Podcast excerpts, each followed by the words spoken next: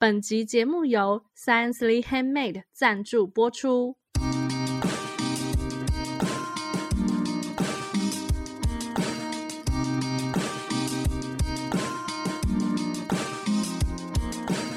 嗨，大家好，这里是文青果排列组合，我是贝果。这个节目呢，就是要让大家在短短的时间里面轻松学品牌。那延续上一集乔治克隆尼的公关处理危机，我们这一集呢要继续讲讲以色列教我们的品牌课。因为上集啊实在是有点太硬了，结果连贝果自己做完以后都发现，好像讲以色列反而更好讲。就是他们要怎么样，在一个根本是一个灭国的状态，已经被罗马啊或者是奥图曼赶走，已经彻彻底底消失的一个状态哦，还可以反败为胜，甚至可以拿下一个明明就已经有人住在上面的一块土地，然后再重新建国。但是呢，贝果也承认啦，因为这次以色列和哈马斯的战争，让整个局势有很大的改变。然后可能对我们过去熟悉的以色列的那个品牌操作模式，好像也有一些变化，所以我们就先不讨论现在正在发生的事情，我们就单纯讨论以色列在一战，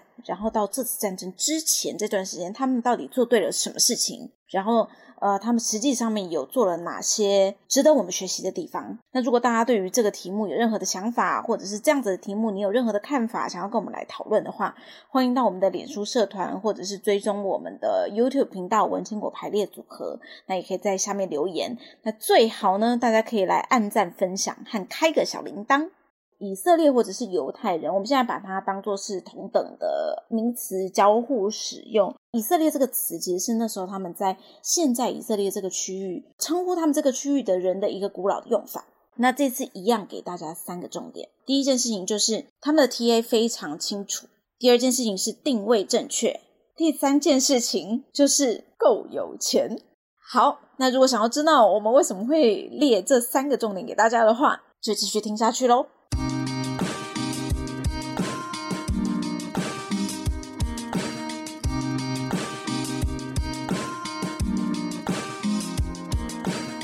好，那我们先来讲第一个，就是我们所说的 TA 清楚这件事情。其实我觉得可能大家都知道，但是实际上面真的可以做到的人其实并不多。为什么会这样讲呢？其实以色列人他们那时候在一战的时候，他们开始要希望可以再拿回他们的这块土地，或者是让他们这些犹太人的后裔可以有一个对他们来说就是这个应许之地，可以再把它拿回来。他们其实贴非常清楚，就是我要找的就是全世界的犹太人。那这边我有一个豆知识分享。其实呢，你们知不知道，全世界的犹太人对以色列人来说，他们都自动是以色列的国民。但他会需要一些就是呃法律上面的程序，但是他们自动都拥有以色列国民的申请权。好，这是第一个，他们的 TA 非常清楚，他要告诉全世界的犹太人说，你们都是我们的一份子。所以大家可以发现，就是当任何的危机出现的时候，或者甚至是当呃，像我们上集提到，他们在一战的时候有一个他们自己的 Congress，他们那时候能够动员的其实就是全世界的犹太人。那尤其是在一开始的时候，贝果觉得那个力量更是强大的原因是，那时候之所以西方世界不敢，或者说这些霸主他们不敢对他们。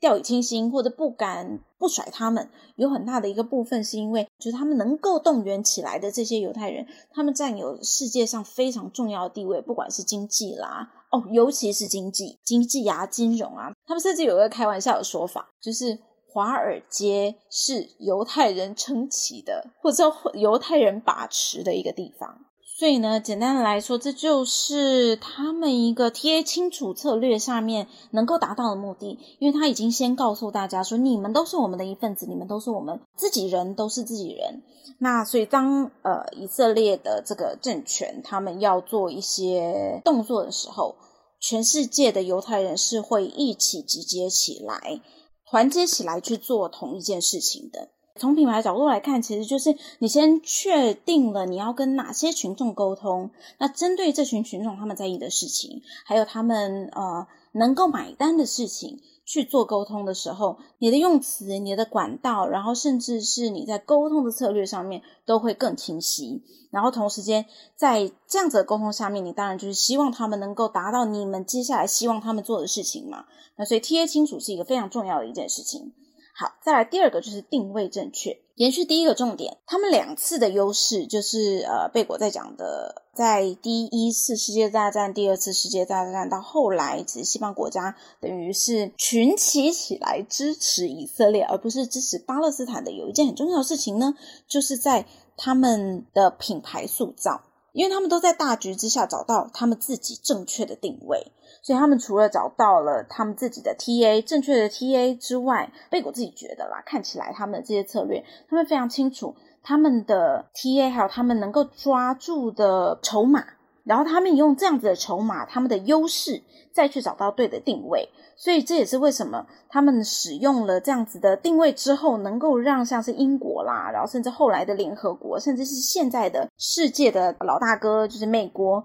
都有一点像是被他们掐着脖子，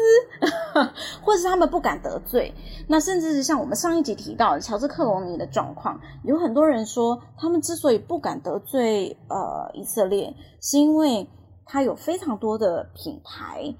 其实是掌握在以色列人的手上，所以呃就是他代言的品牌，所以他不敢呃去得罪这个市场。贝果觉得这是以色列，他们知道他们呃，尤其像鱼帮水，水帮鱼，他们知道他们 TA 在哪里，然后知道他们怎怎么去做定位之后，再使用这些 TA 去增加他们自己的优势。好，这个呢听起来好像就是有一点消极，但是这是事实哦。就是第一个是他们当然对预算这件事情，如果以品牌的角度来说啦。就是我们一定要放足够的预算在我们做品牌上面。再来，另外一件事情是，他并不求马上看到回报。更重要的事情是呢，你们想想看嘛，如果我的人都已经把持着华尔街，或者是我在所有的这些品牌上面，呃，我都已经掌握了这么多的股份。所以我知道，像 Nespresso 好了，其实现在有一个有一个声